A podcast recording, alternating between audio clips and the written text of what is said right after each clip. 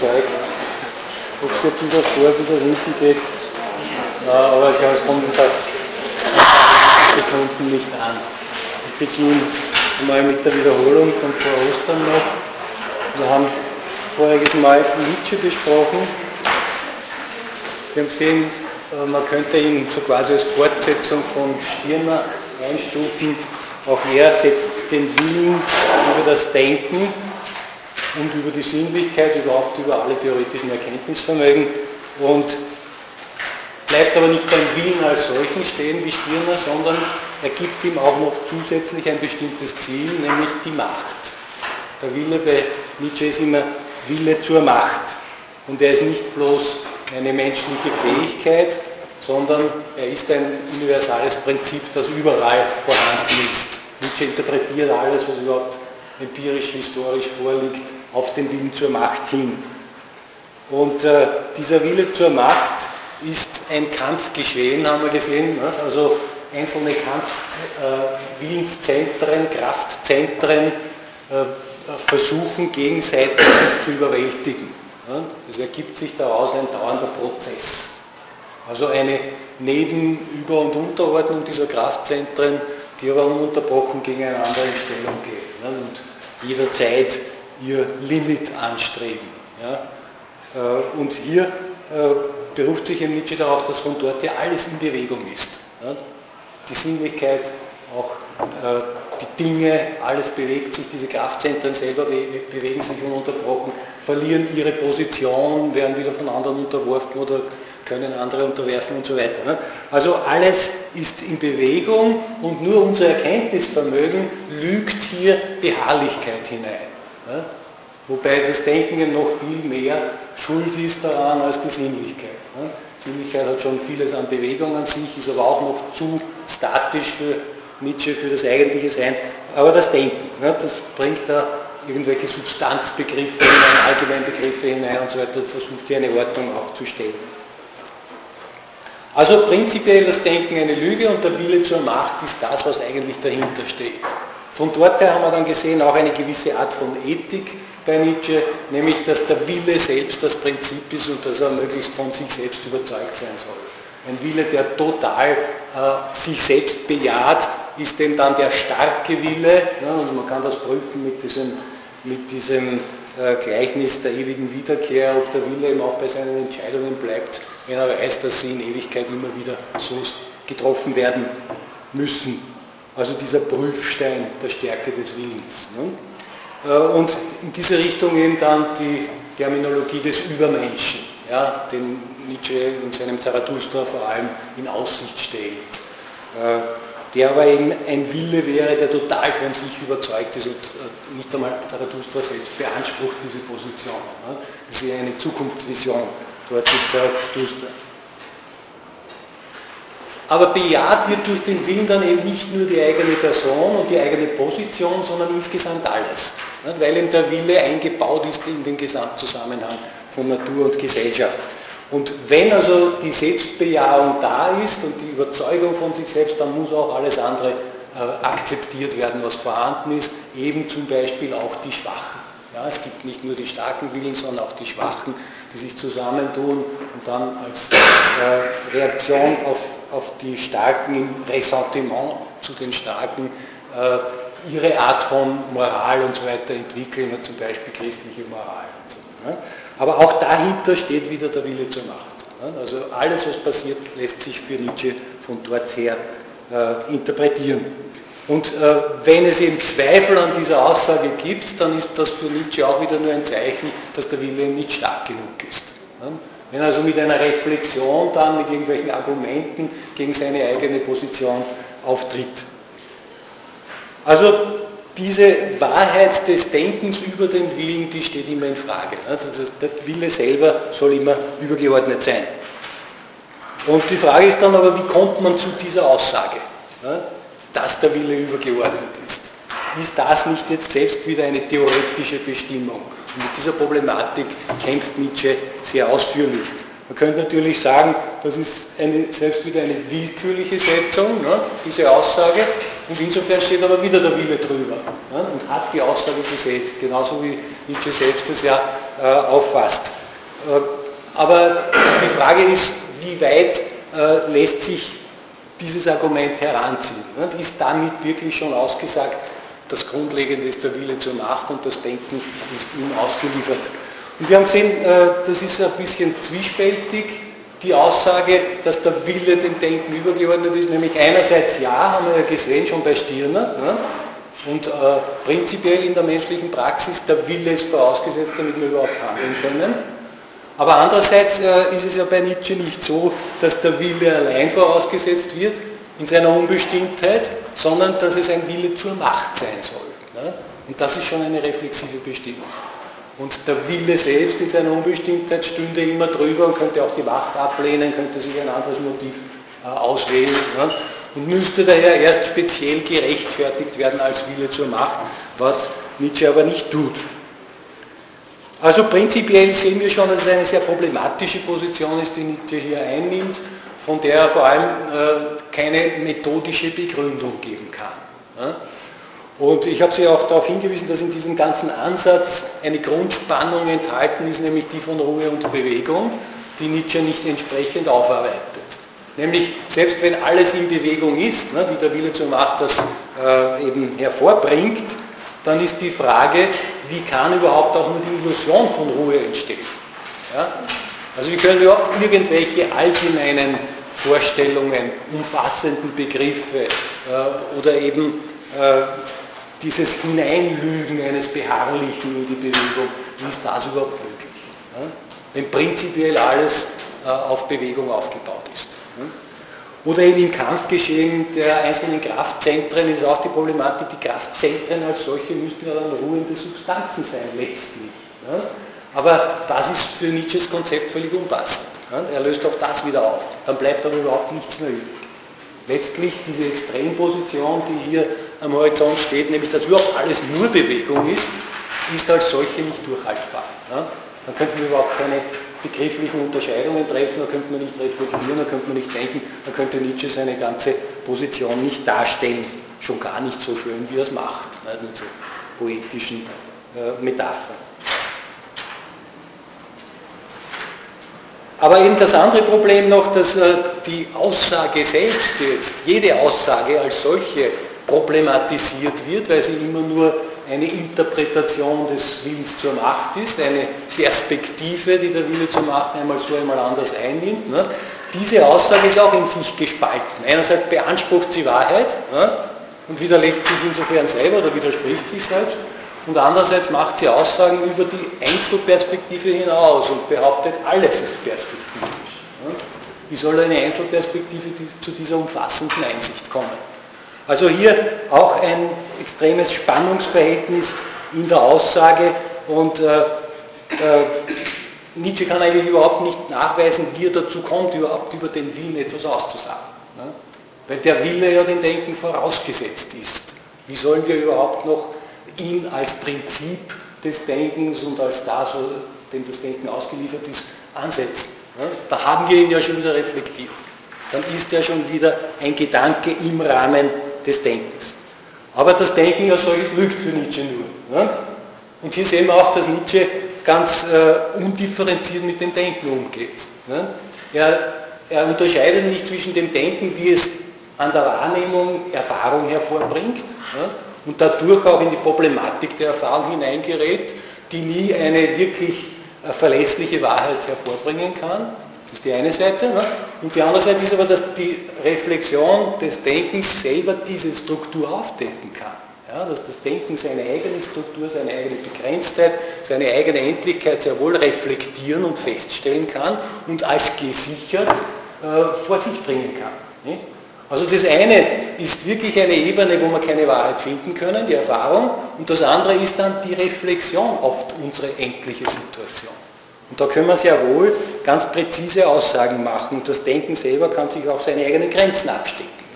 Es kann einsehen, dass es zum Beispiel in der Erfahrung keine Wahrheit hervorbringen kann oder dass es kein inhaltliches anderes findet oder kein anderes, von dem her das Denken überhaupt erst einen Inhalt bekommt. Diese Problematik kann es auch einsehen oder es kann einsehen, dass es in der Weise, wie es sich ursprünglich fasst, dem nicht zur Entscheidung taugt und sich etwas anderes noch voraussetzen müsste.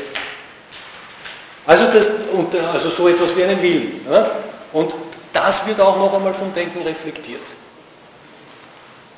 Und wenn Nietzsche überhaupt das Denken heranzieht in seiner Philosophie, und das tut er ja unterbrochen, dann müsste er diese ganze Reflexivität mit all ihren Ebenen auch mit einschließen. Und das würde ihm bedeuten, dass der Wille jeweils auch reflektiert wird und ein Gedanke im Rahmen des Denkens ist. Und wenn man dann sagt, Wille zur Macht, dann müsste man auch vom Denken her rechtfertigen, wieso gerade Wille zur Macht. Dann käme diese Verantwortung für die Aussage wieder auf das Denken zu, von der sich Nietzsche befreit, indem er sagt, das Denken lügt ohnehin. Nicht?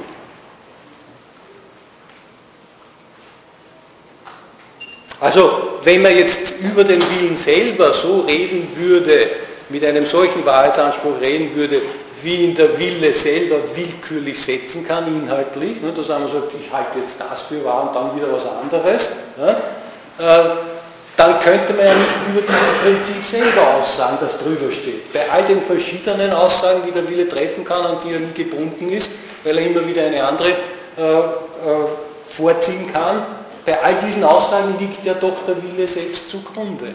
Und um diese Aussage geht es. Was liegt hier zugrunde? Ja? Und gerade diese Aussage kann Nietzsche nicht konsequent äh, aufrollen oder beantworten, er kommt genau genommen nur zu dem, was wir schon bei Stirner gefunden haben, nämlich dass überhaupt der Wille etwas anderes sein müsste als das Denken, ja, weil er entscheiden kann über die Problematik, die das Denken aufrollt.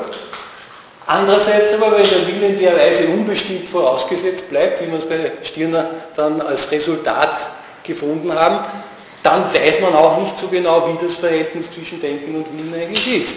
Weil dieses unbestimmt vorausgesetzte ist wieder das Denken. Nicht? Also hier bleibt vieles im Unklaren und auf jeden Fall haben wir gesagt, müssten wir Nietzsche reduzieren auf die Position von Stirner. Ja? Weil der zumindest noch den Unterschied zwischen Willen und Denken äh, einigermaßen korrekt aufzeigt. Ja? Wenn er dann auch mit dem Verhältnis dieser beiden Seiten nicht zur Rande kommt.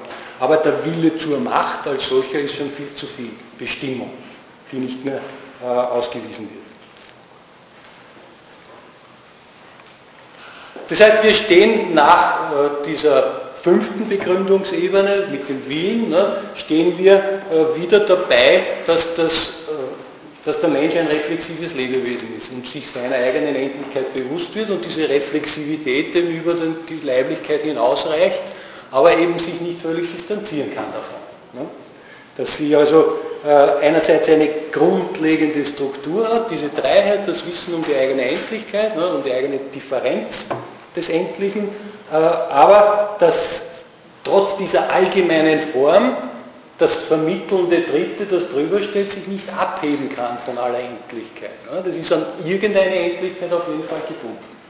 Es muss sich an einer Endlichkeit, an einer bestimmten Leiblichkeit oder was immer dann äh, eben vorliegt, an so einer Endlichkeit muss es sich selbst konkretisieren und damit auch selbst wieder verendlichen. Also das Denken kann sich nicht zum absoluten Grund machen. Ja? Und bei all den anderen Versuchen, die wir vorher schon äh, durchgegangen sind, hat sich immer wieder herausgestellt, dass dieses Verabsolutieren des Denkens nicht greift, dass das Denken immer wieder in seine eigene Endlichkeit zurückfällt und so auf der Suche nach einem Absoluten, wenn es wieder auf sich selbst zurückgreift, sich immer nur im Kreis dreht. Ja? Also es kommt darüber nicht hinaus und findet keinen absoluten Grund, und trotzdem ist diese ganze Problematik immer vorhanden. Es ist. Auch wenn wir keinen äh, absoluten Grund finden, können wir sagen, die Endlichkeit ist denn vorhanden. Und das ist die Position, äh, die Heidegger als seine Grundlage heranzieht. Dass das Endliche als solches ist. Dass es ist. Obwohl wir überhaupt keinen absoluten Grund dafür haben und das ist auch für Heidegger gar nicht der wesentliche Punkt. Ne? Sondern nur, dass in all dieser Problematik des veränderlichen, vergänglichen Seienden trotzdem etwas vorhanden ist. Ne? Und das ist für Heidegger zugleich eine Rätselhaftigkeit. Ne? Das Sein als solches, das muss jetzt dann dauernd befragt werden, was es denn eigentlich sei. Das überhaupt, dieses Vergängliche, Veränderliche vorhanden ist.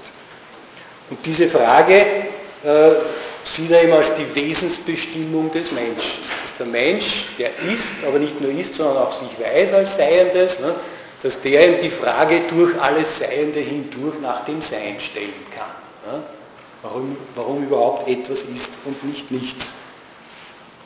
Und ja, darauf, kurz darauf hingewiesen, dass äh, Heidegger in seinem Werk Sein und Zeit, oder seinem ersten großen publizierten Werk, dann den Menschen analysiert, dieses Dasein, ne, der Mensch als Dasein, als Wissen von sich selbst.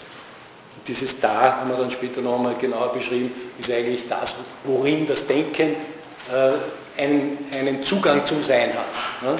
Also ein Wesen, das nicht nur ist, sondern das da ist, ist ein Wesen, das denkt und das über das Denken äh, einen Zuspruch vom Sein selber her hat ne? und auf das Sein hören kann, indem sich also das Sein lichten kann, zeigen kann. Ja, äh, Heidegger haben wir gesehen, versucht möglichst die Differenzen als Ausgangspunkt zu vermeiden, ne? vor allem im, im Zentrum die Differenz von Subjekt und Objekt. Er versucht vom Gesamtzusammenhang her auszugehen, ne? von der Welt insgesamt, von dem Ganzen des Seienden und erst im Rahmen dieses Ganzen äh, nimmt er dann oder versucht er zumindest herauszudehnen das Dasein selbst. Ja? Das also immer je meines ist. Ich habe immer nur mein Dasein.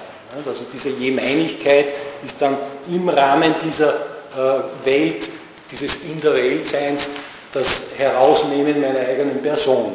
Ob das ausreicht, ist die Frage. Nicht? Also ob man in der Weise wirklich eine Individualität in den Griff bekommt, das ist eine andere Frage.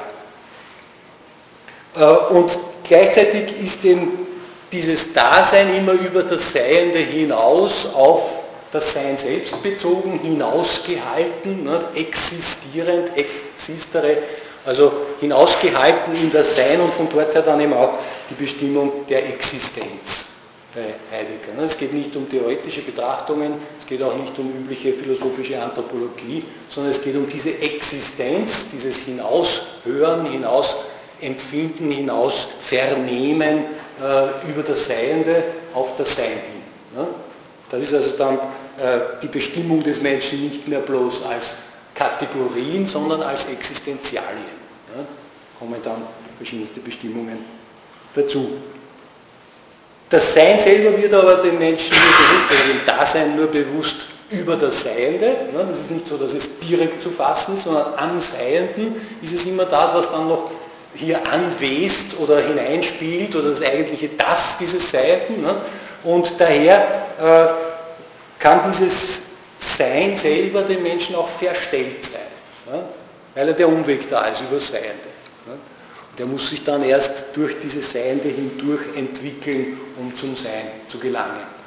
Der Prozess wird bei äh, Heidegger im Sein und Zeit geschildert im Rahmen des Bewusstseins von der eigenen Endlichkeit, ja, eigene Vergänglichkeit, Nichtigkeit, eben in der Angst um sich selbst, im Wissen vom Tod, ja, wird dann alles Seiende distanziert, relativiert und äh, äh, gerät das Dasein selber erst in seine Eigentlichkeit. Ja, kommt es erst zu dem, was es an eigentlichen Möglichkeiten auch in praktischer Weise äh, zu verwirklichen hat. Ja, also die Freiheit beruht darauf, dass wir von, äh, von, dieser, äh, von dieser Relativierung alles Seienden und auch unserer selbst als begrenztes Seiendes äh, eine Überlegenheit über dieses Seiende gewinnen. Das ist kein Wert, kein begrenzter Wert mehr. Wir stehen immer drüber. Ja, ich bin dann äh, weitergegangen zum, äh, zu den äh, späteren Schriften von Heidegger äh, über das Sein und Zeit hinaus, wo der Schwerpunkt eben mehr auf dem Sein liegt und nicht auf dem Dasein, das die Frage nach dem Sein stellt ja, oder stellen kann. Äh, und habe sie dann darauf hingewiesen, dass Heidegger eine äh, umfassende Metaphysikkritik übt. Ja. Er wirft der Metaphysik prinzipiell vor, dass sie immer nur das Sein des Seienden angepeilt hat und, und herausgearbeitet hat, aber nie das Sein als solches. Und wenn, es dann zu, äh, wenn sie dann zu irgendwelchen äh, verbindlichen Aussagen gekommen ist, dann ist aus dem Sein wieder ein Seiendes geworden. Also so bei äh, Platon die Ideen oder bei Aristoteles die Formen oder im Christentum dann vor allem das höchste Seiende als Gott, das ist auch wieder nur ein Seiendes. Oder bei Kant eben das transzendentale Subjekt, das die Erfahrung konstituiert, bei Hegel die Subjektivität selbst. Ne? Oder bei Nietzsche der Wille, der Wille zum Willen. Ne? Also es ist für Heidegger alles immer nur Seiendes. Und vergessen wird auf das Sein selbst. Ne? Nämlich auf dieses, das überhaupt etwas ist. Das wird nicht, überhaupt nicht in den Blick gebracht. Aber all diesen Gestalten der Metaphysik liegt das Sein selbst noch zugrunde. Und dieses Sein selber ist das Transzendenz schlechthin, das Übersteigende, das alle bestimmten Inhalte übersteigt und das selbst keinen Grund mehr hat. Das ist selbst grundlos.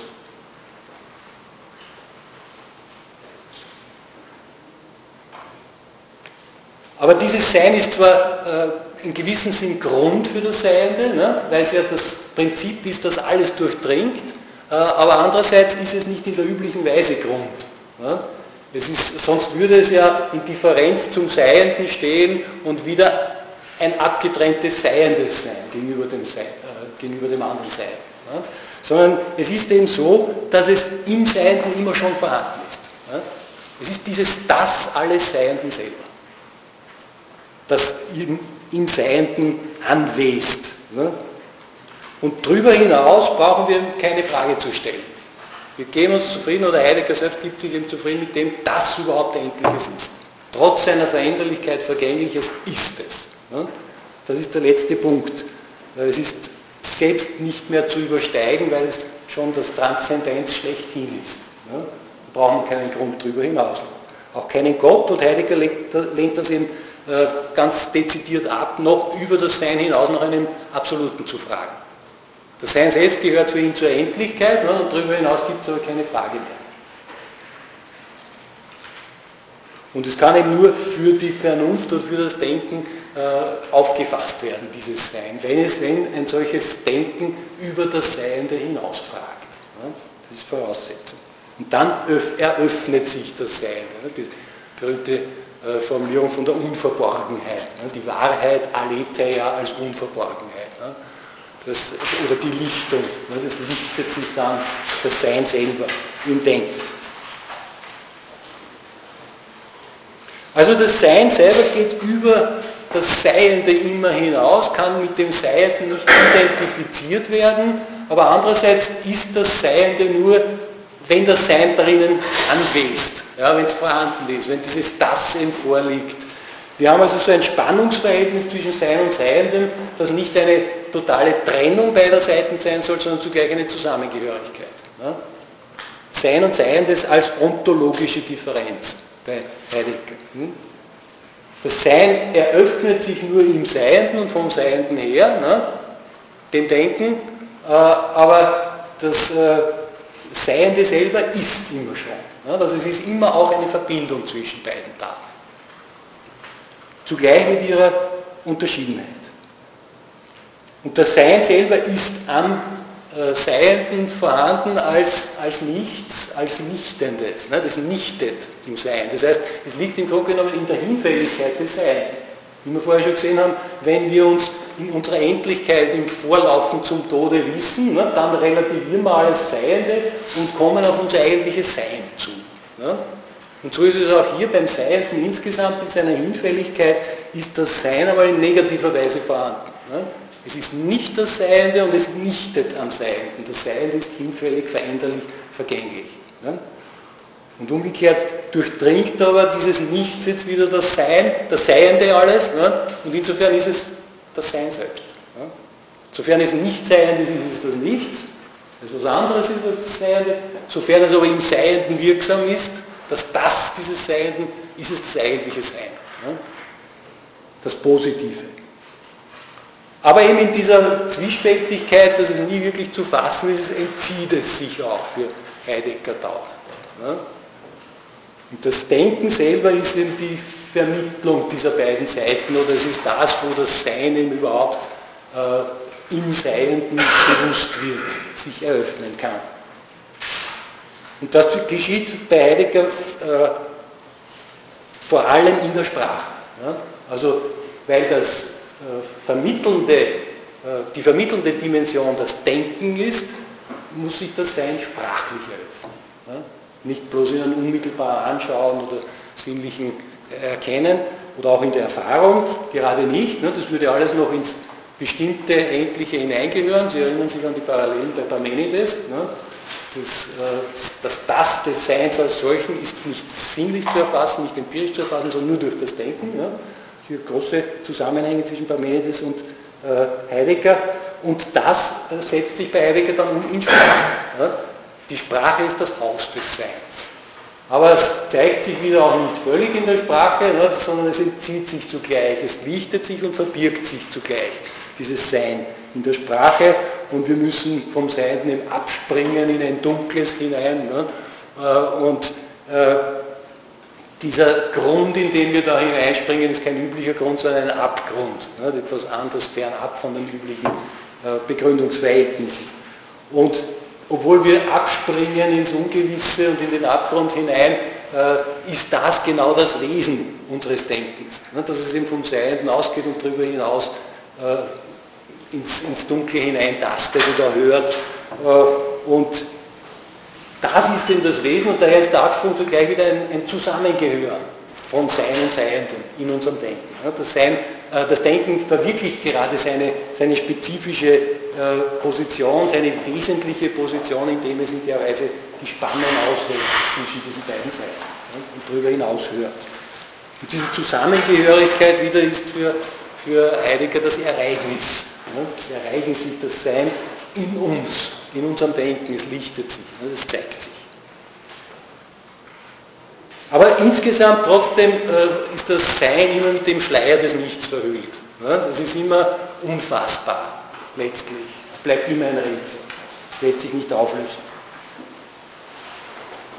Und es liegt auch nicht in der Verfügungsgewalt des Denkens, das Sein aufzuschließen, ja, sondern ganz im Gegenteil und umgekehrt, das Sein muss sich selbst eröffnen, dem Denken. Ja, anders kann das Denken nicht ansprechen auf das Sein. Das, das, Sein, äh, das Denken kann sich zwar äh, offen halten, aber das Sein muss sich zeigen, ja, muss sich selber eröffnen, äh, es schickt sich. Ne? Es schickt sich zu. Es ist ein Geschick. Also es ist uns unverfügbar, heißt das mit anderen Worten. Ne? Und dieses Geschick äh, überträgt Heidegger dann auch auf die ganze Geschichte. Ja? Geschichte sieht er auch vor diesem Hintergrund. Das Sein schickt sich in irgendeiner Weise, eben schickt sich in bestimmten Epochen der Geschichte, die ihren spezifischen Zeitgeist haben und die auch ihre spezifische Art von Philosophie haben. Ja? Also das alles ist Seinsgeschick. Und die Seinsvergessenheit der Metaphysik ist selber auch wieder ein Geschick des Seins. Ja? Das Sein hat sich eben in dieser Weise den Denkenden so eröffnet oder überantwortet. Ne? Das ist keine Leistung der Person, sondern das ist einfach ein Zuspruch des Seins, so und so. Ne? So sind wir ihm ausgeliefert. Und jetzt nicht nur in theoretischer Weise bei Heidegger, sondern sogar noch in den praktischen Weltentwürfen der Freiheit. Ne? Sie haben gesehen, die Freiheit befreit sich von allen begrenzten Inhalten, aber sie entwirft sich dann wieder selbst ihre eigene Position, sollte man meinen. Das ist aber keine Aktivität der freien Person selber, sondern es ist auch ein Seinsgeschick. Ja? Durch die Freiheit hindurch waltet das Sein selbst. Also das Sein als Grenze sowohl des theoretischen wie des praktischen Denkens hier. Ne? Etwas, was über uns hinausgeht und uns in der Hand hat. Also ein bisschen Anklänge wieder an den Willen zur Macht, der über dem Denken steht, ne? der alles dirigiert. Aber eben so nicht zu fassen für Heidegger. Ne? Das ist zu reduziert. Das ist nicht das Sein der Wille zur Macht, sondern das ist selber wieder nur ein Seiendes, wie wir schon gesehen haben. Also es ist das Sein etwas, was äh, nach Heidegger zumindest kein abstrakter Begriff sein soll, sondern etwas, was wirklich vorhanden ist, aber sich entzieht. Ja? Immer wieder entzieht dem Denken. Aber nur dem, andererseits wieder auch nur dem Denken fassbar ist. Soweit sind wir letztes Mal gekommen. Ja? Ich hoffe, Sie, Sie können sich noch ein bisschen erinnern. Äh, wir haben das noch entsprechend aufgefrischt jetzt. Ich möchte zu einer gewissen kritischen Stellungnahme zu Heidegger kommen. Ja? Äh, dieses Sein als sich entziehendes Prinzip, ne, das zugleich aber im Denken irgendwie auftauchen kann und bewusst werden kann. Äh, das soll eigentlich ein Außen des Denkens sein, ne, aber ein unfassbares, unbestimmtes Außen des Denkens. Und äh, wir haben schon früher immer gesehen, dass solche Voraussetzungen des Denkens äh, letztlich immer wieder nur im Denken landen. Ne? Dass das, was da unbestimmt dem Denken vorausgesetzt ist, äh, letztlich nur das Denken selbst ist. Das Denken selbst, das ja als solches auch kein Inhalt ist, ne? sondern als seinen Inhalten immer wieder äh, übergeordnet ist. Wenn das Sein wirklich, so wie Heidegger sagt, außerhalb des Denkens wäre, dass es uns alles zuschickt und das Denken keine Verfügungsgewalt darüber hätte, dann dürften wir es überhaupt nicht denken können. Ja? Dann dürften wir es nicht einmal als Außen denken können. Denn natürlich, wenn wir es als Außen denken, dann ist es schon wieder ins Denken hineingeholt. Ja? Also wenn es wirklich draußen sein sollte, dann müsste es echt draußen sein. Vollkommen. Ja? Dann könnte man aber auch überhaupt kein Hinhören auf das Sein haben. Wenn es aber andererseits doch immer wieder im Denken sich zeigt, dann muss es irgendwas mit dem Denken zu tun haben. Dann müsste es im Denken selbst auftauchen können. Und es taucht denn im Denken so auf, dass es ein unbestimmter Begriff ist. Ja? Es ist ohnehin nur im Denken zu fassen und nicht zugleich nicht zu fassen, also ist es nicht mehr als ein unbestimmter Begriff. Und da kommen wir jetzt schon in die Richtung, wie wir äh, dieses sich Entziehende, das dem Denken doch immer irgendwie zugänglich ist, wie wir das korrekt fassen könnten, ohne dass Heidegger das so meint, aufgefasst hat. Nämlich wir haben ja so etwas längst schon auch besprochen. Es ist nichts anderes als das Denkende selber. Ja? Wir haben gesagt, alles Gedachte setzt ein Denkendes voraus. Ja? Und dieses Denkende können wir aber denkend nicht einholen, weil es ja, indem wir es denken, schon wieder zu einem Gedachten wird. Ja? Und wieder ein Denkendes vorausgesetzt hat. Aber andererseits gibt es überhaupt kein Gedachtes, ohne dass das Denkende hier wirksam ist und etwas denkt. Ne? Also das Denkende ist in jeder Ebene des Gedachten, ganz gleich wie konkret oder abstrakt diese Inhalte sein mögen, das Denkende ist immer mit dabei. Und wenn wir es fassen wollen, entzieht es sich. Ja? Das ist genau die Struktur, die Heidegger zwischen Seienden und Sein äh, ansetzt. Ja? Also wo das Denken eben auch hineingehört zum Seienden und im Seienden dann durch es hindurch dieses Sein fassen möchte. Ne? Es möchte es fassen und indem es es fasst, macht es wieder zu einem Seienden, ne? zu einem Gedachten. Und das Denkende selber bleibt vorausgesetzt. Also das können wir einfach äh, äh, parallelisieren. Ne? Das wäre eigentlich die korrekte Auslegung dessen, was Heidegger mit seinem Sein anspricht. Äh, dieses Denkende ist natürlich nicht ein solches Universalprinzip, das jetzt sich schickt und Geschichte macht ne? und den Menschen äh, irgendwie die, die, die, praktische oder theoretische Einsicht zubilligt, zukommen lässt. Ne? Sondern es ist eben in jedem einzelnen reflexiven Lebewesen dieses Prinzip der Aktivität unseres Denkens, ja, das da vorausgesetzt ist. Und dann ist es zwar äh, ein Außen des Denkens, insofern es nicht ein Gedachtes ist, ne, aber es ist zugleich eben etwas, was von jedem Gedachten her erschlossen werden kann, weil es ja aufs Gedachte einwirkt und das äh, Gedachte in gewissem Sinn hervorbringt, nämlich dass es überhaupt ein Gedachtes ist. Ne. Und äh, die Grenze also zwischen diesem Gedachten und dem Denkenden ist eine innerhalb des Denkens. Ja? Es ist äh, das Denken selber, das in der Weise sich unterscheidet von sich. Aber es ist nicht eine Grenze äh, außerhalb des Denkens nicht? oder in einem Prinzip, das übers Denken hinaus ist. Also so, dass es mit dem Denken nichts mehr zu tun hätte. Ganz außen, ganz anders. Nicht? Das ist es nicht. Äh, und es ist ein Prinzip, das prinzipiell für alles Denken gilt. Für jede Person, die reflektiert, gilt diese Grenze innerhalb des Denkens. Ja? Könnte man sagen, das ist eine universale, also eine, eine Grenze in der Universalität des Denkens selber. Die eigentliche Begrenztheit des Denkens liegt aber dann in den einzelnen Individuen, die da denken. die sind abgegrenzt jetzt als bestimmte äh, Lebewesen, endliche Lebewesen im, äh, im Zusammenhang mit der Außenwelt. Ne? Sie sind von der Außenwelt abgegrenzt und das ist eine äußere empirische Grenze. Ne? In der Allgemeinheit des Denkens, könnte man sagen, gilt die Grenze innerhalb des Denkens ja ohnehin universal. Ne? Also das Gedachte und das Denkende als solches. Das ist eine universale Struktur. Aber das Außen des Denkens wäre eigentlich dann, dass ich da bin und anderes ist dort. Ja? Dass ich als Einzelindividuum mich abgrenze gegen anderes außer mir. Das wäre also so, äh, nicht nur außer mir, sondern dieses Äußere auch wieder voneinander abgegrenzt ist. Ja? Das wäre die äußere Grenze. So könnte man sagen, kommen wir das Denken hinaus. Aber wie wir schon längst gesehen haben, ist das kein verlässliches Außen. Ja? In den äh, verschiedenen Begründungsebenen, die wir durchgegangen sind, haben wir genau diese Art von Außen ja längst erschüttert. Ja? Weil ja dieses andere da draußen und auch ich selbst wieder nur in meinem Denken auftritt. Ja? Weil das Denken ja über mich als Einzelwesen hinausgeht und alles dieses andere auch mit einschließt. Ja? Und wir haben gesehen, dass dieses, äh, diese, diese Gegenständlichkeit, eingeschlossen meine eigene, zwar eine besondere Inhaltlichkeit des Denkens ist, aber eben wieder nur reflexiv eingeordnet in das Ganze. Also weiter sind wir nicht gekommen. Wir haben eigentlich immer nur gesehen, dass hier besondere und allgemeinere Inhalte des Denkens vorhanden sind. Und das Denken selber als Denkendes noch oben drüber steht.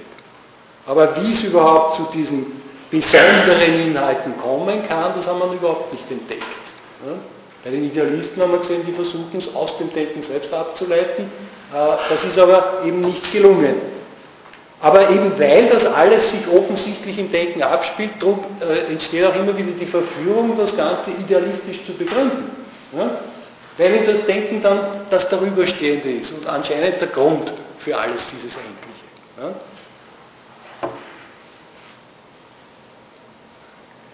Das ist aber eben äh, nie gelungen, und äh, die Frage wäre nach wie vor, die steht immer noch im Raum, woher das Denken überhaupt seine Differenzierung hat. Ja? Faktum ist, dass es immer an einer Endlichkeit sich bestimmt, dass es immer seine Endlichkeit schon hat, ja? dass es selber aber keine Endlichkeit ist, sondern drüber steht und dass es auch nicht sich selber die Endlichkeit geben kann. Ja? Und trotzdem, andererseits ist wieder alles nur im Denken. sind alles reflexive Inhalte. Also wie kommt es überhaupt zu dieser Differenzierung im Denken? Das ist völlig unklar und da hilft uns auch die Differenz zwischen dem Gedachten und dem Denkenden nicht weiter, weil dieses Denkende, wenn es noch so sehr drüber steht über dem Gedachten, ist eben kein Inhalt und kann sich auch keinen Inhalt geben. Ja? Ist ja genau das Denkende, das angewiesen ist darauf, dass Inhaltlichkeit schon da ist. Ja?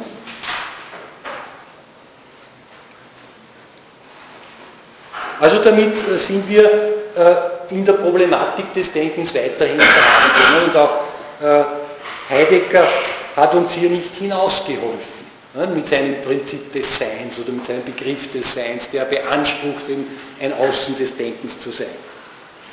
Und dieser Begriff ist eben selber äh, im Denken angesiedelt. Ne? Bestenfalls das Denkende als solches. Und was fehlt, ist wieder dieses ganz andere des Denkens. Ja? Das findet sich hier nicht. Weil wir in der Weise eines unbestimmten Übergangs über das Denken oder Hinausgehens über das Denken immer wieder nur ins Denken hineinkommen. Ja? Auf dieser Ebene des, des Denkens selber gibt es kein Hinausgehen zu etwas anderem. Und das Denken ist sich immer wieder nur selbst vorausgesetzt. Ja? Und äh, wenn Heidegger dann versucht, in diesen Gesamtzusammenhang des Denkens eine Individualität hineinzubringen, ne, also zum Beispiel mit dem Begriff der Gemeinigkeit ne, oder mit den Vorlaufen zum Tod und der Eigentlichkeit und Freiheit und so weiter, was das alles bringt, das sind auch wieder nur lauter allgemeine Begriffe. Ne. Die gelten für jedes Dasein, ja, die sind ein allgemeines aller dieser bestimmten äh, einzelnen Lebewesen und können die Individualität als solche überhaupt nicht erfassen. Und das ist auch nicht verwunderlich, weil eben der Ansatz schon beim Gesamtzusammenhang äh, vorgenommen wird. Der Gesamtzusammenhang ist immer vom Denken her aufgefasst. Das Denken eröffnet sich gleich die Welt, ist in der Welt. Das ist nur für ein allgemeines Medium möglich, dieser Ansatz. Und auch das Sein natürlich, das über die Welt dann noch hinausgeht, ist ein allgemeinstes Prinzip. Also wir bleiben hier bei Heidegger überall im Allgemeinen. Und daher auch eben eröffnet sich das Sein nur in der Sprache. Die Sprache ist natürlich Paradigma für Allgemeinheit. Aber trotzdem will Heidegger in gewissem Sinn über das Denken hinaus, ne, mit seinem Ansatz zum Sein äh, und hat also ein intuitives Wissen davon, dass das Denken selbst begrenzt ist. Er müsste aber dann eigentlich, wenn er konsequent weitergehen würde, müsste er sagen, jetzt sind wir bei der Endlichkeit des Denkens ne, und jetzt müssten wir fragen, was ist der Grund dieser Endlichkeit. Ja. Er müsste eigentlich über die Endlichkeit hinausgehen, nach, äh, nach einem absoluten Grund suchen. Äh, er dürfte nicht hier Schluss machen und sagen, das ist das äußerste Transzendenz, ne, also das Äußerste, wohin wir uns bewegen können, dieses bloße Das der Endlichkeit, sondern wenn er das schon einsieht, die ganze Endlichkeit insgesamt, dann stellt sich ja noch dringender die Frage, was ist denn der Grund der Endlichkeit? Also von dort her müsste er noch gezielter jetzt nach dem Absoluten suchen. Das tut er aber nicht, das verweigert er. Und äh, er kommt deswegen, weil er hier nicht weiter fragt, auch genau in das Problem hinein, das wir schon bei Stirner gefunden haben, nämlich dass die Freiheit völlig orientierungslos bleibt. Die Freiheit ist einfach nur die Distanz aller inhaltlichen, seienden, konkreten, veränderlichen Werte. Aber was sie positiv anstreben soll, bleibt völlig offen. Das wird ihm dann vom Sein geschickt, weil es keine Eigenständigkeit dieser Freiheit mehr gibt. Weil sie letztlich bloß negativ ist, bloß eben distanziert, was da vorliegt. Und das andere, was damit auch verbunden ist, dass eben äh, über das Sein nicht hinausgegangen werden kann, weil das Sein selber unendlich befragt werden muss. Es lässt sich überhaupt nie einholen. Es ist selbst schon das Letzte und wir können also immer wieder nur danach fragen, in den verschiedensten Ausprägungen, wie es im Seienden vorliegt. Ne? Aber wir können es eh nie erreichen. Es bleibt immer fraglich. Das ist das Fragwürdigste schlechthin. Ne? Und das Fragliche an diesem Sein ist eben nur, dass es äh, am Seienden lichtet. Ja? Dass es eigentlich das ist, was die Hinfälligkeit des Seienden ausmacht. Ja? Die Durchgängigkeit des Seins ist eigentlich die Endlichkeit, die unendliche Endlichkeit, die im, im Seienden vorliegt. Ja? Sodass es eigentlich gar keinen, keine positive Seite hat, dieses Sein. Ja? So ist es eigentlich nur die negative Seite des Veränderlichen Vergänglichen. Man könnte also äh, so gesehen auch formulieren, dass das Sein nicht wirklich anwest in den veränderlichen Endlichen, sondern dass es mit ihm verwest. Ja? Dass das eigentlich eine dauernde Verwesung des Seins ist nicht eine, ein Anwesen des Seins, weil das Sein nicht positiv gefasst wird. Ja? Und dann ist die Frage, ob man da noch hinhören soll oder ob man nicht einen anderen Sinn äh, heranziehen müsste, wenn da Verwesung drinnen steht.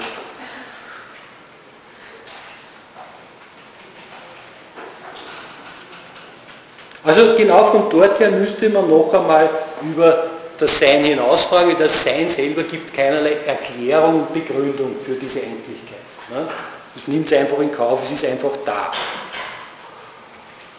Das Höchste, was hier erreicht wird, ist eigentlich wieder nur das Wissen von der eigenen Endlichkeit. Ne? Wir wissen von der Endlichkeit auch noch des Denkens. Und darüber hinaus wird resigniert. Bei Heidegger ist die Resignation dann auch eine Konsequenz insofern, als er sagt, das Denken ist unfähig, äh, in klarer Weise über das Sein nachzudenken. Es kann es gar nicht wirklich erfassen. Es kann sich immer nur ahnungsvoll dem nähern. Und äh, ein konsequentes, kritisches äh, Analysieren der bisherigen Metaphysik und ein drüber hinausdenken, ein konsequentes, wird damit unterwandert. Das wird gestrichen, das kommt nicht zum Zug. Also er verzichtet auf die Schärfe des Denkens. Und er versucht Philosophie und Kunst, also vor allem Literatur dann, in eins zusammenzubringen. Also dieses verschleierte Hinhören auf das Sein. Ja? Aber nicht mehr eine konsequente Gedankenarbeit. Man könnte also dem Überwinder der Seinsvergessenheit die Denkvergessenheit. Ja? Weil er ja hier einfach methodisch nicht weiterkommt. Ja? Und vor allem, wenn man seinen Stil dann auch heranzieht, wie viel er mit, mit bloßen Metaphern und Wortspielen arbeitet. Ja? Anstelle von Argumenten. Ja? Das ist dann sehr auffällig. Also diese sechste Begründungsebene, Heideggers Sein, ist auch äh, nicht ausreichend, offensichtlich. Ne? Und wenn wir jetzt so zurückblicken über unsere Begründungsebenen, die Erfolge und Misserfolge äh, äh, Revue passieren lassen, können wir sagen, dass wir schon in der zweiten Begründungsebene, ne, Sie erinnern sich, Parmenides, äh, das nicht-empirische ne, und auch Parallele dazu bei Descartes dann, dass wir schon in der zweiten Begründungsebene über die Erfahrung hinausgekommen sind und über die subjektive Meinung hinausgekommen sind.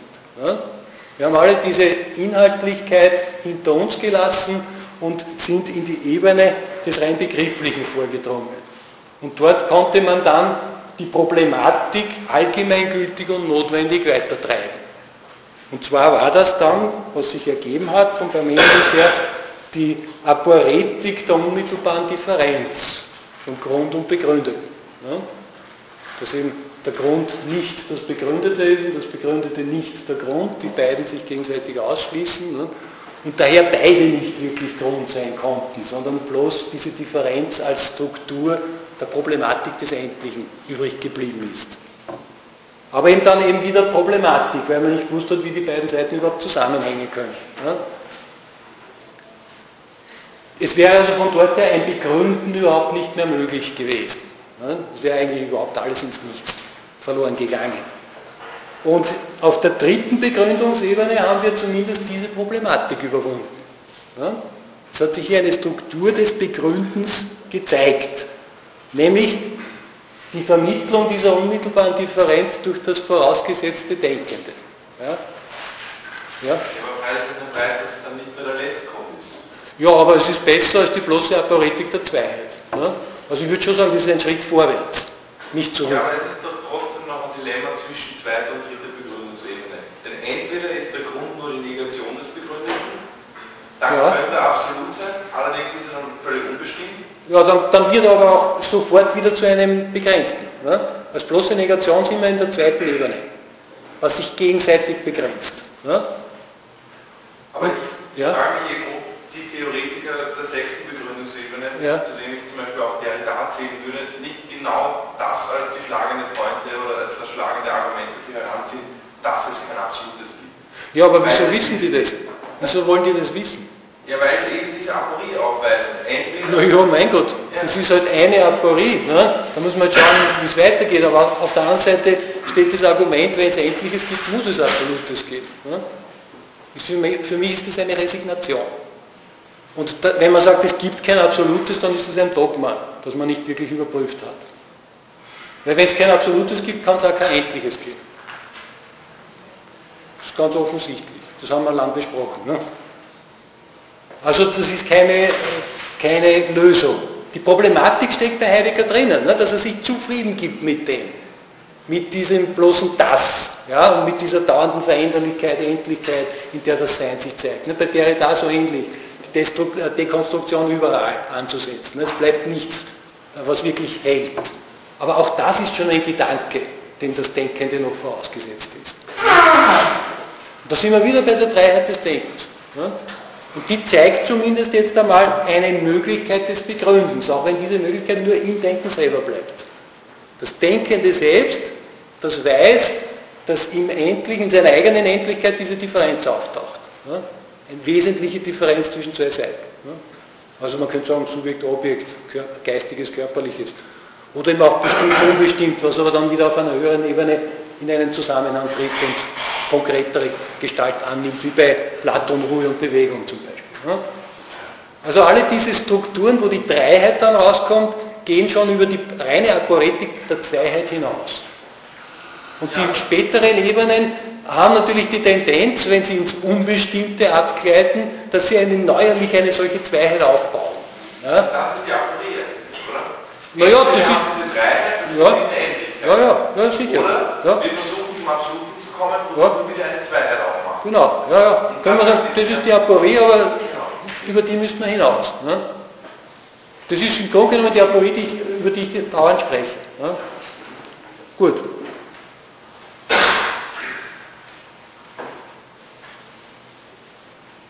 Also jedenfalls dieses dritte ist deswegen äh, ein mögliches Begründungsverhältnis, weil es hineinwirkt ins Begründete. Ja, wir haben gesehen, die Differenz des Begründeten ist nur zusammenzuhalten, also Ruhe und Bewegung zum Beispiel bei Platon, wenn das dritte, das Sein, hineinwirkt und überall die beiden Seiten aufeinander bezieht. Ja, wo die Differenz als solche bestehen bleibt, ist sie im Rahmen des dritten vermittelt. Ja, und dadurch ist das Dritte nicht mehr ausgeschlossen aus seinem Begründeten, sondern es ist bezogen darauf. Ne? Dadurch wird das Begründungsverhältnis auch denkbar. Ebenso im Denken selbst. Ne? Wir denken eben dann sowohl einen bestimmten Inhalt als auch die Vorstellung von dem Inhalt. Wir denken die beiden Seiten. Wir denken das Objekt und wir haben eine Vorstellung vom Objekt. Also Objekt, Subjekt im Rahmen unseres Denkens, im Rahmen des Subjekts selber.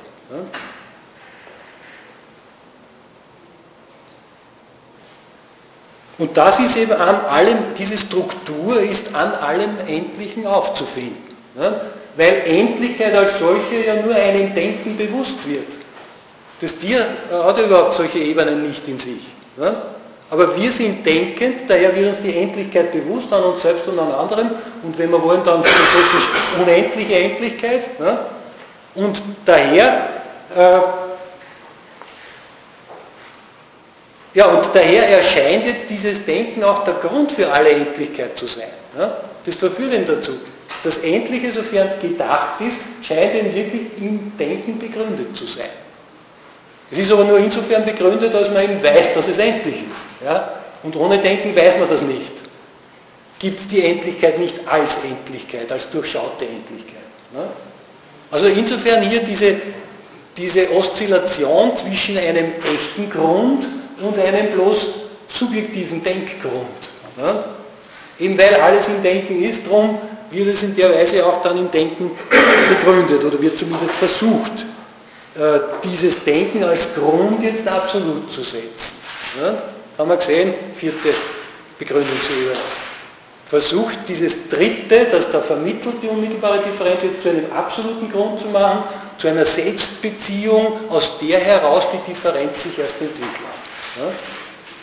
Und das ist dann eben auch nicht aufgegangen. Ja, da haben wir gesehen, diese idealistischen Versuche oder eben auch die kryptoidealistischen, ne, äh, die sind alle in der bloßen Unbestimmtheit gelandet und konnten diese Problematik einer Selbstsetzung des Denkens nicht wirklich leisten. Also überwinden und, und die Selbstsetzung dann auch durchführen. Und wir haben auch gesehen, dass selbst die Kritiker des Idealismus, jetzt bis hinauf zu Heidegger im Grunde genommen alle Ebenen, ne, äh, dass die immer wieder in die Reflexivität hineinfallen. Und zwar eben gerade deswegen, weil das Prinzip, das sie herausarbeiten, letztlich unbestimmt bleibt. Und dann ist es vom Denken nicht mehr zu unterscheiden. Und selbst der Wille, der was anderes sein müsste, steht in dieser, in dieser Ambivalenz, dass er doch wieder nur dieses vorausgesetzte Denkende ist, möglicherweise. Und wir nicht genau wissen, wie dieses Verhältnis äh, zu fassen ist zwischen den beiden Seiten. Und die wesentliche Unbestimmtheit des Denkens ist eben die, dass es als Denkendes vorausgesetzt ist und nicht einholbar ist. Ne?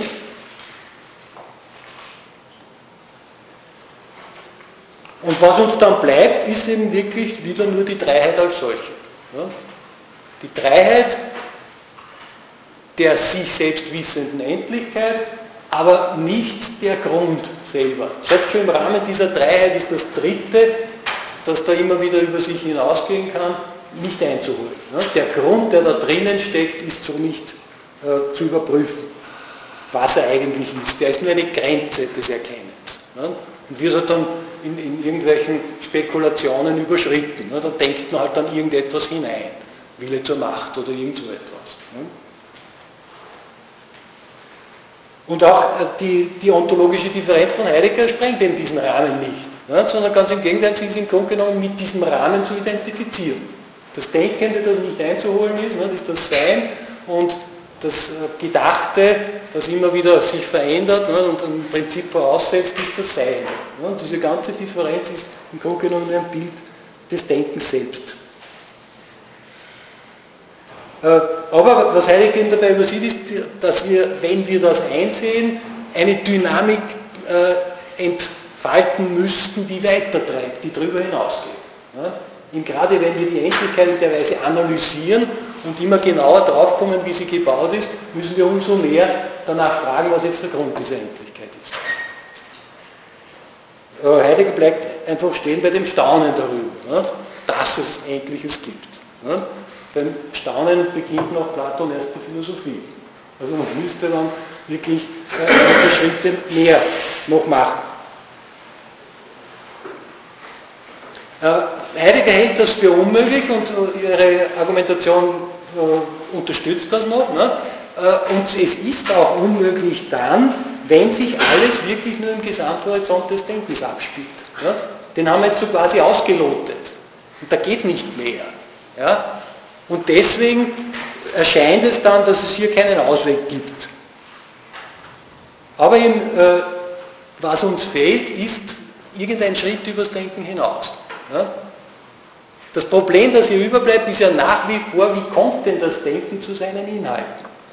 Wieso ist, liegt es überhaupt differenziert vor? Es kann es nicht selber äh, schaffen, diese Differenzen herzustellen.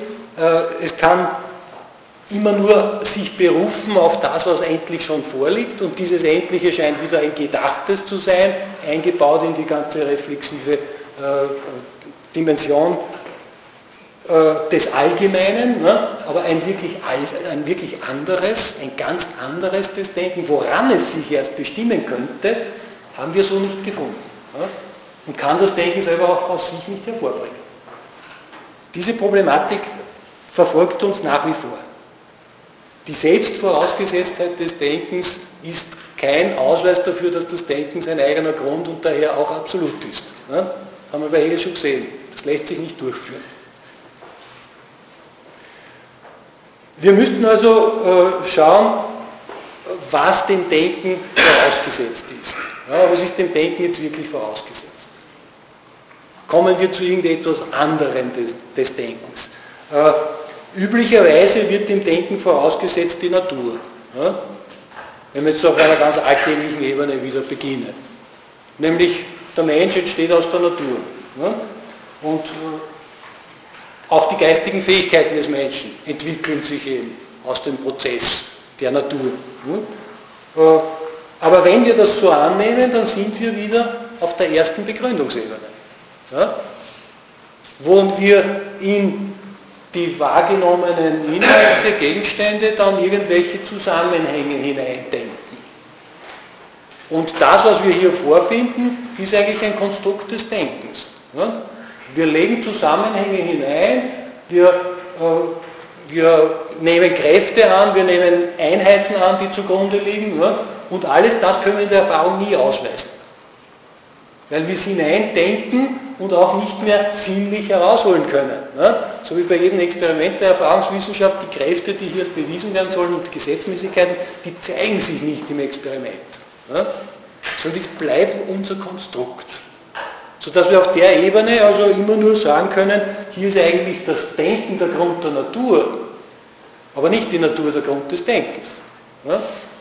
Die Natur wird geschaffen vom Menschen. Paradigmatisch eben bei Kant, wo die Erfahrung gesetzt wird durch das transzendentale Subjekt. Ne? Zumindest ihrer formalen Struktur nach. Ne? Zugleich geht der Kant darüber hinaus und nimmt noch ein an sich sein an, von dem her einmal der Stoff kommen muss. Ne? Aber äh, interpretiert wird er meistens so, dass es vor allem bei ihm das, äh, transzendentale Subjekt selbst ist, das die Gegenstände setzt. Ne? Also dieser Aspekt ist auf jeden Fall mit drinnen und liegt in jeder Erfahrung vor. Ja? Wir konstruieren etwas hinein. Sowohl im Alltagsleben als auch wenn wir es dann äh, verallgemeinern durch, sei es jetzt durch Ideologien, weil wir uns einig sind, was da die Gründe sind, ne, da könnte man auch irgendwelche mythologischen Gründe anführen, oder sei es eben durch erfahrungswissenschaftliche Methodik. Ne. Was dabei resultiert, ist bestenfalls eine Intersubjektivität. Aber es bleibt Subjektivität. Ja?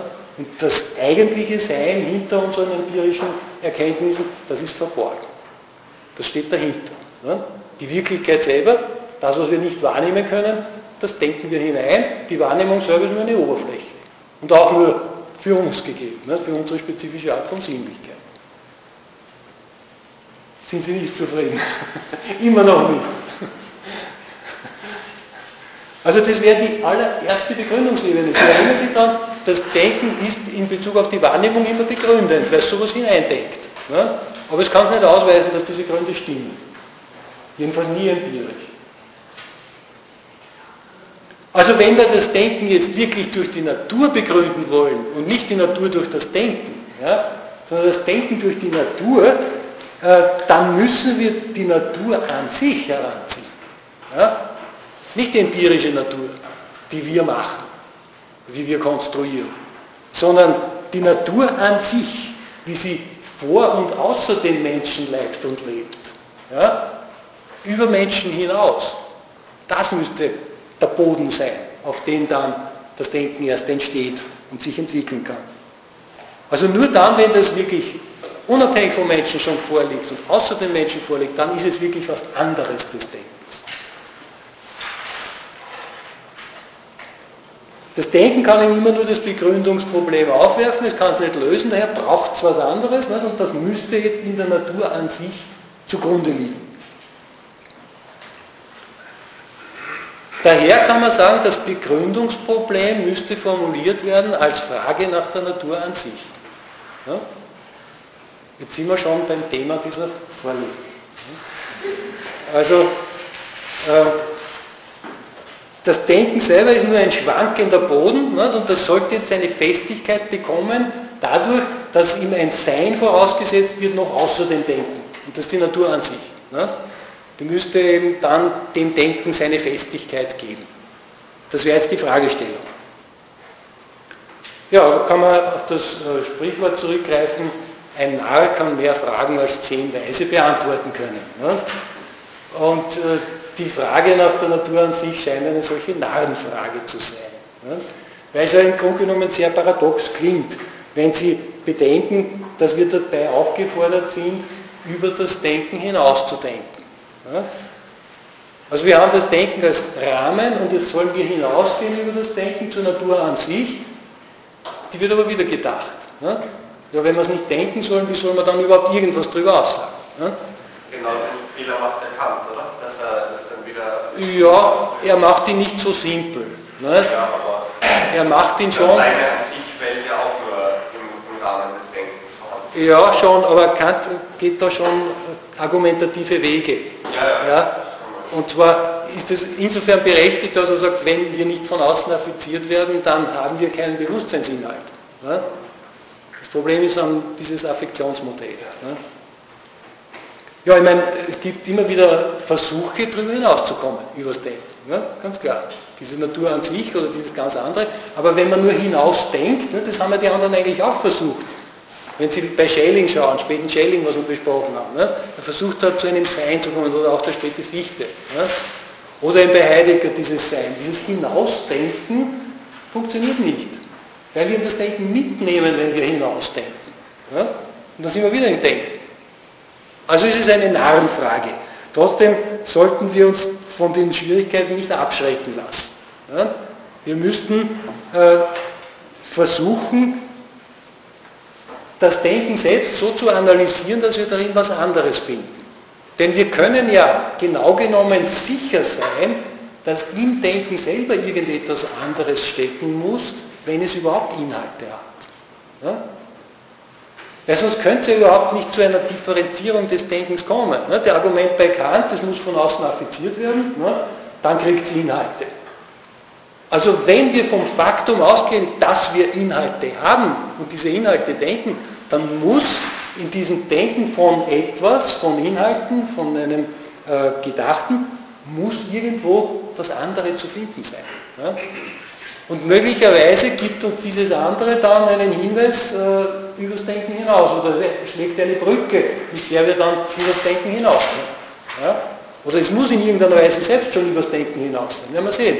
Müssten wir genauer darauf eingehen. Das heißt, wir werden nicht, einmal, wir werden nicht zuerst einmal gleich die Natur an sich erforschen, ne, sondern wir werden uns doch noch einmal aufs Denken selbst zurückbeziehen müssen. Ja? Immer mit der Sicherheit, dass da irgendwas drinnen steckt, was nicht bloß Denken ist. Wir können also von dem Faktum ausgehen, dass wir etwas denken, dass wir Inhalte haben. Und wir müssten jetzt eigentlich versuchen, äh, von diesen Inhalten das Allgemeine, das spezifische Denkende oder Gedachte äh, wegzulassen. Ja? Diese Allgemeinheiten der Reflexion wegzulassen oder wegzuabstrahieren und schauen, ob da was überbleibt, was nicht mehr reflexiv ist, was nicht mehr allgemein ist. Und dazu könnten wir mal äh, beginnen bei äh, dem ganz allgemeinen Begriff von Inhalt überhaupt, ne? Bestimmtheit insgesamt. Ne? Und diesen Inhalt können wir jetzt einmal einteilen in formale Inhalte und empirische Inhalte. Ne? Unterscheidung, die wir bei, bei, äh, bei Hume schon finden, ne? die auch bei Kant in a priori, a posteriori drinsteckt. Ne? Also formale Inhalte und empirische Inhalte.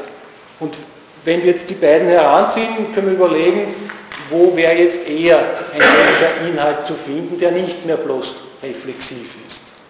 Wenn wir das Formale anschauen, könnte man sagen Mathematik, Logik, aber auch a priorische Philosophie, ne? also alles das, was wir jetzt in allgemeinen Begriffen behandelt haben, das ist offensichtlich jetzt einmal reine Relation und reine Allgemeinheit. Ne? Das war auch der Schritt über die empirische Ebene hinaus, dass wir ins Allgemeine, ins rein begrifflich Reflexive hineinkommen.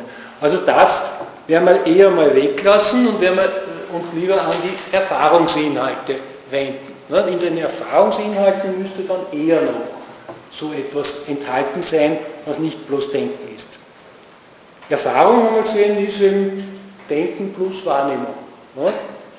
Und da können wir das Denken jetzt auch schon eliminieren haben wir ohnehin einerseits mit den formalen Inhalten das Denken schon weggelassen ne, und auch die äh, rein a priorischen äh, philosophischen Begriffe wie Substanz, äh, Kausalität, Kraft und so weiter. Ne, das lassen wir alles weg. Jetzt könnte man auch noch die empirischen Allgemeinheiten weglassen. Ne, also bestimmte Kräfte, bestimmte Gegenstände, allgemeine Einteilungen, Gattungen, Arten und so weiter.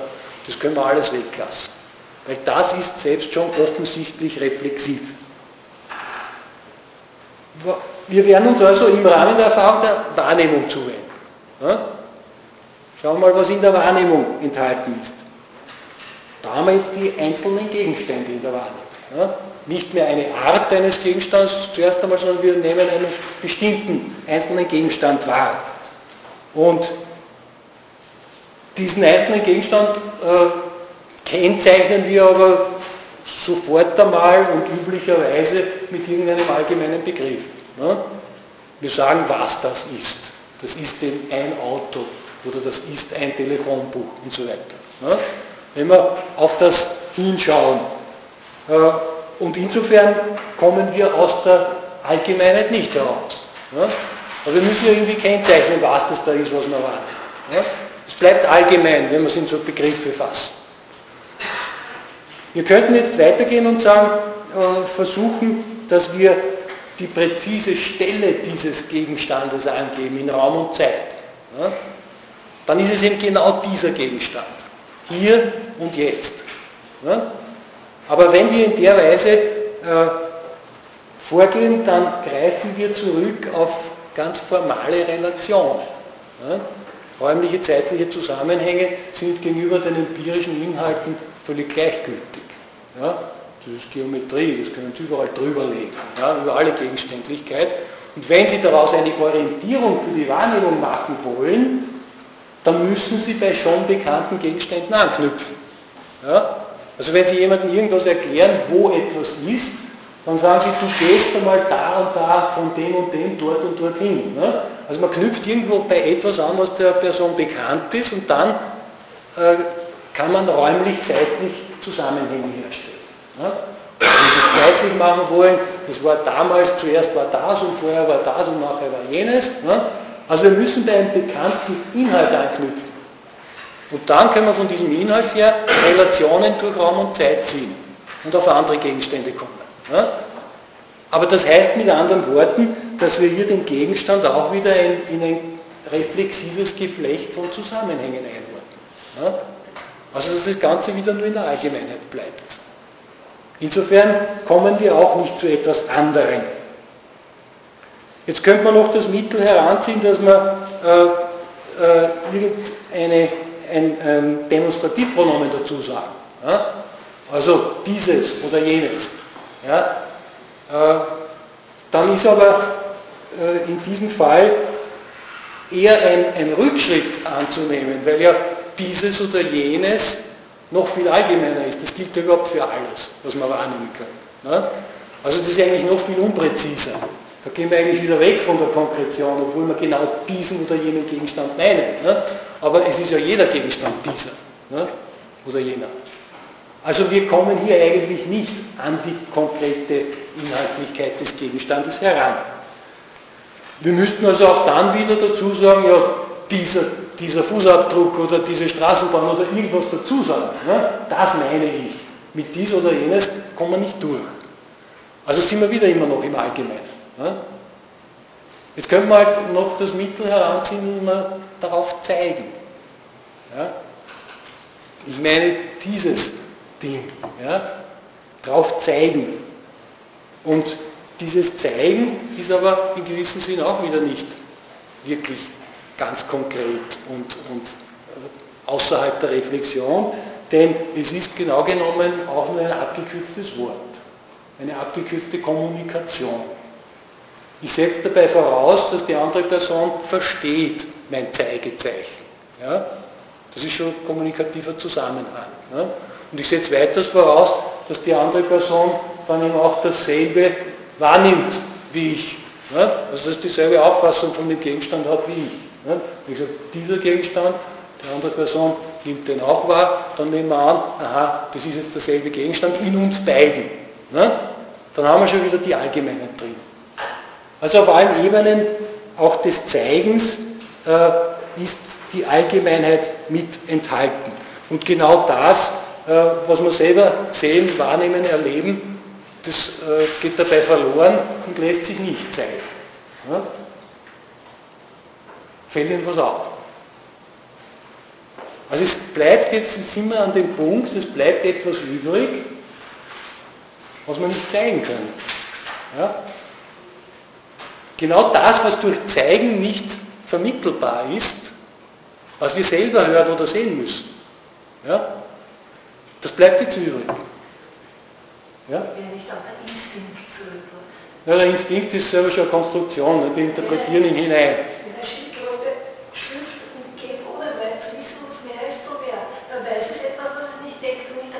Ja, ja. Ja gut, aber äh, dann dürfte man nicht philosophieren. Ne? Die Schildkröten philosophieren auch nicht.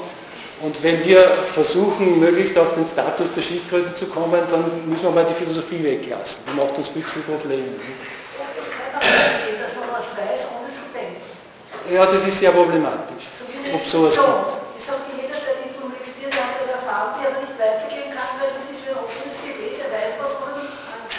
Ja, ja, aber wir sollten das nicht so diffus lassen, ja? sondern wir sollten das ganz konkret äh, fassen, was das eigentlich ist.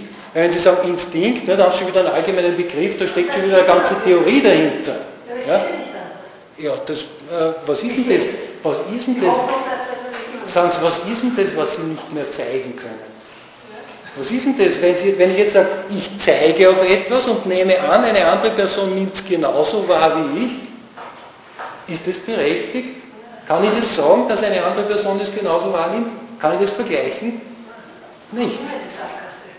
Warum ist eine Sackgasse?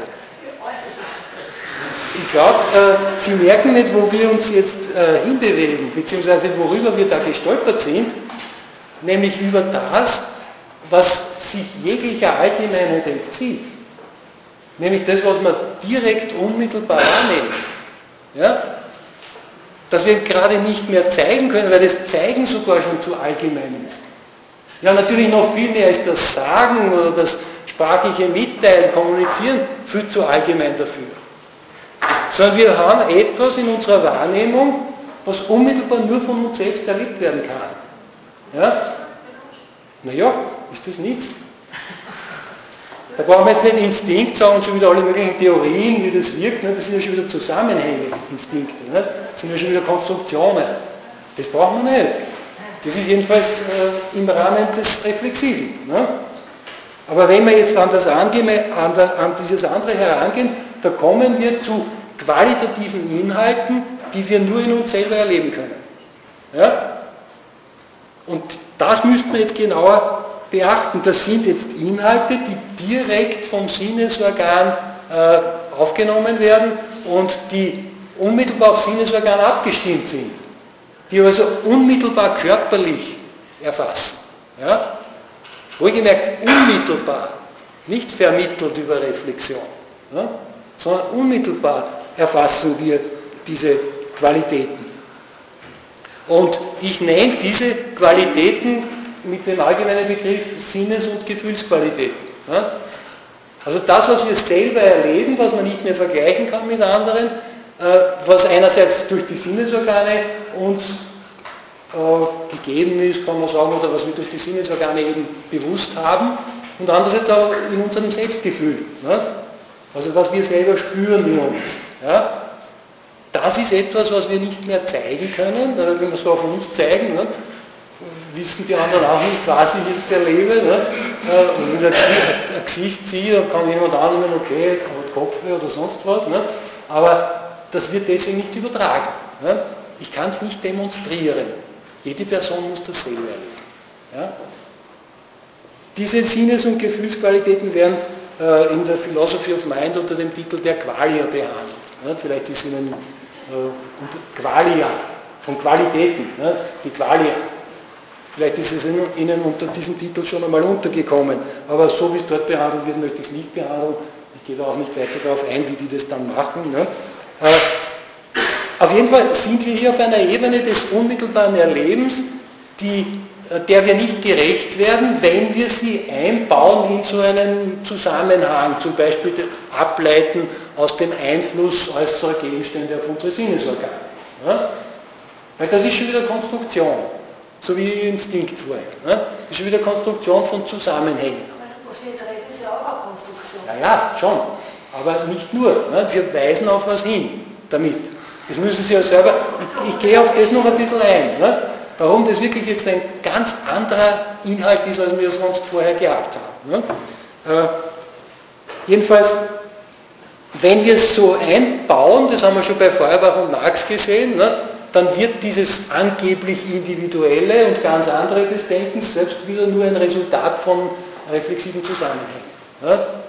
Es wird verallgemeinert, es wird aufgehoben in Allgemeinheit und geht als solches völlig verloren. Sie finden so etwas Ähnliches auch bei Hegel am Anfang der Phänomenologie, ne, mit der sinnlichen Gewissheit. Da wird eben das, äh, das Allgemeine der Wahrnehmung gefasst als Demonstrativpronomen, ne, dies, hier und jetzt. Ne. Und Hegel ist der Ansicht, dass die Wahrheit dieser, dieser Wahrnehmung genau in solchen Allgemeinheiten liegt. Ja? Und ich würde sagen, diese Allgemeinheiten können ins Reflexive hinein, aber das, was wir wirklich wahrnehmen, das ist nicht mehr verallgemeinerbar. Ja, das müssen wir selber erleben. Das kann uns niemand erklären. Ja, das ist mit Worten auch nicht mitzuteilen. Und eben, das müssen wir noch ein bisschen besprechen, weil es offensichtlich nicht so klar ist. Wir sprechen ja drüber. Ne? Ja, aber es ist so, ja? Aber ist es nicht so, dass schon mein eigenes Denken sozusagen zu mir selber, ja? das mir selbst eigentlich nicht vermitteln kann. Das brauche ich auch nicht, das habe ich in mir. Mein eigenes Denken, das, ist, das erlebe ich unmittelbar. Die Qualität seines, meines momentanen Zustands ja, ja, ja, ja. nachdenken. Das machen wir jetzt gerade. Ja, ja, schon, aber da müssen Sie unterscheiden zwischen dem Denken selber, sofern Sie es unmittelbar erleben, das ist Ihr Zustand. Den erleben Sie jetzt. Ne? Äh, und einer Reflexion darauf, die Sie mitteilen können. Aber selbst wenn ich es nicht, wenn ich es nur mir selbst mitteilen will, ja? wenn ich jetzt sage, okay, Sie können es eh nicht verstehen und ja? niemand anderer hier ja? kann es verstehen. Ja? Ich, ich, also mir fühlt es sich nicht anders, als ob ich es selbst nicht verstünde. Ja, nur ist die Ebene des Verstehens hier gar nicht mehr vorhanden. Ist, wenn Sie es verstehen wollen, dann reflektieren Sie schon drauf. Ja? Dann ist das schon was völlig anderes. Dann setzen Sie es in Zusammenhänge ein, brauchen Sie irgendeinen Begründungszusammenhang, nicht, um es zu verstehen. Das andere ist, was Sie unmittelbar erleben. Aber dann muss ich ja das sozusagen, dann darf ich ja überhaupt keine Aussage treffen. Dann muss ich schweigen. In diesem, in diesem Punkt schon. In gewissem Sinn. Nicht? Also Sie können, das ist jetzt der Punkt, Sie können sehr wohl drüber reden. Meditieren, ich könnte meditieren. Ehrlich, können Sie auch. Sie können sehr wohl drüber reden, aber Sie können es deswegen trotzdem nicht mitteilen. Aber nicht einmal mir selbst. Wir brauchen es nicht. Sie erleben es ja. Was brauchen Sie da mitteilen? An wen wollen Sie es mitteilen, wenn Sie es eh haben? Ihnen selber brauchen Sie es nicht mitteilen.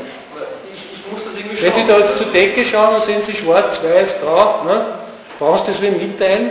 Oder sich selber mitteilen? Müssen Sie als diskursiv jetzt ableiten, aha, habe ich was gesehen, jetzt mache ich mir es verständlich, was ich da gesehen habe, welche Qualitäten das sind? Sobald ich mich in der Welt bewege, muss ich das tun, sonst würde ich andauernd gegen Wände Ja, rennen oder äh, stolpern. Ich, ich komme auf das alles noch. Äh, Ich muss es tun, insofern ich ein reflexives Lebewesen bin. Ja? Das ändert nichts daran, dass die Inhalte sich prinzipiell unterscheiden voneinander. Das eine erlebe ich unmittelbar, das andere kann ich mitteilen. Ja?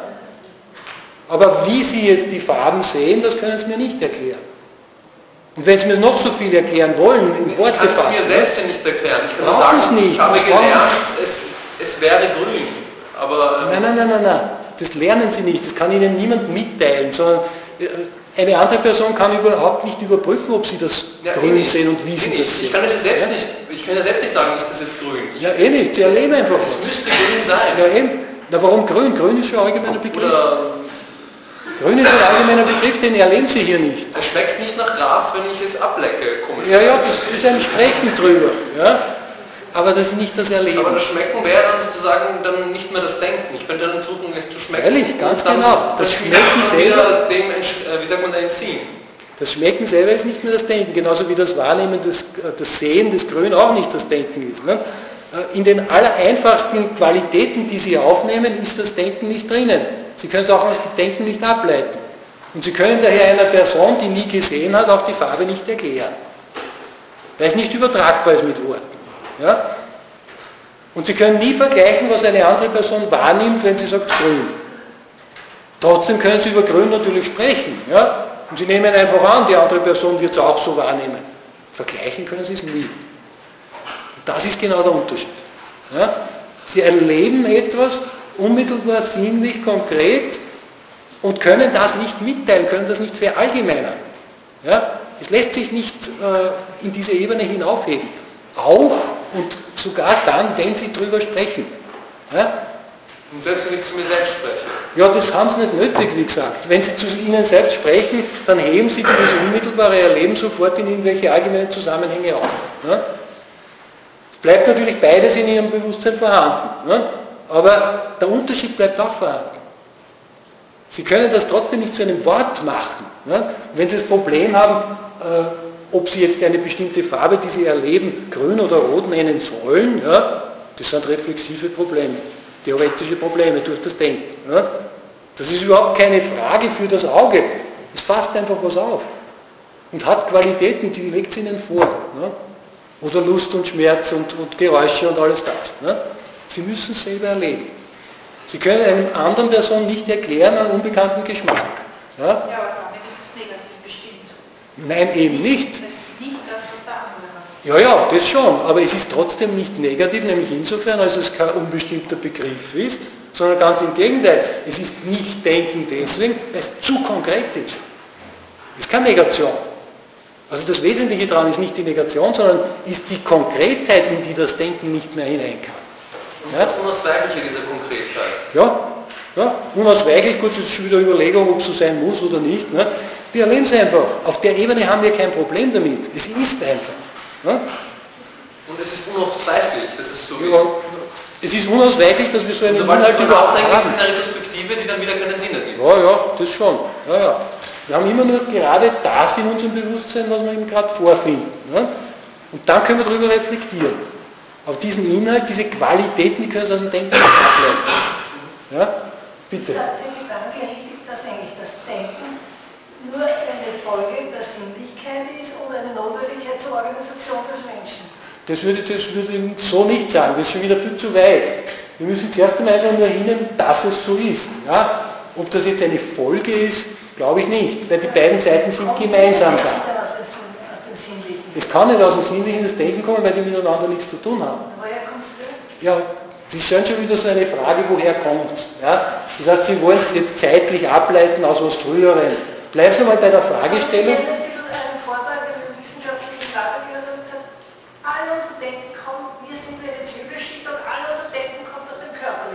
Naja, vielleicht der Körper ist hier auch schon wieder ein Bestandteil der Reflexion. Ne? Sie machen eine Theorie über den Körper und dann leiten sie daraus das Denken ab. Ja? Und ich versuche sie gerade aus diesem kopfigen Blick auf die Welt herauszuholen, auf das zu stoßen, was wirklich einmal ohne Denken vorhanden ist. Ja? Und nicht gleich wieder alles in der Theorie einbauen. Wir müssen nachher erst die Folgerungen daraus ziehen, die werden schwierig genug, aber es ist ganz wichtig, dass Sie mal diesen Unterschied einsehen. Ja, ich glaube, Sie wollten auch noch.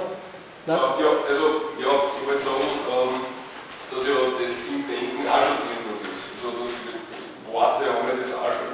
Und so dass das wieder ja, ja, ja, ja, ja. kann man unterschiedlich auffassen. Genau, also das ist, genau. Ja, man kann es in der Weise nicht trennen, dass man es nicht eins unabhängig vom anderen in unserem Bewusstsein haben. Ja? Wir haben es immer zugleich, auf das wollte ja noch kommen. Ne? Aber auch wenn wir es zugleich haben, können wir unterscheiden die eine und die andere Ebene. Sie können zum Beispiel, wenn Sie jetzt sagen wir, eine mathematische Aufgabe machen, äh, natürlich das jetzt mit Schwarz auf Weiß schreiben oder mit Rot auf Grün oder irgendwie, ne, mit Weiß auf Schwarz. Sie können sich auch, wenn Sie es im Kopf rechnen, so und so vorstellen. Nur die Art, wie Sie sich vorstellen, qualitativ von den anschaulichen Inhalten her, ist fürs Argument unwichtig. Nein, Moment, ja? wenn jetzt wenn das laut oder ja? ähm, der Worte, sondern ich meine die ähm, ähm, durchaus die Bedeutungsdimension. Die, die Bedeutung ist immer schon reflexiv. Ja, Bedeutung ist reflexiv. nicht nur reflexiv. Nein, aber die Bedeutung ist reflexiv. Sie hängt an etwas, was nicht reflexiv ja, ist. Auch dieses Merkmal äh, nicht ähm, und also, äh, gänzlich mitteilbar zu sein, dadurch, dass der Kontext ähm, ist, der äh, für jeden individuell sehr verstreut Na, ja. Das haben wir mit der, erst, mit der zweiten Begründungsebene schon überschritten. Ja? Sofern das reinspielt, was Sie da sagen, diese totale Verschiedenheit, ist sie gebunden an diese individuelle, äh, unmitteilbare und eingeschränkte Art des Auffangs.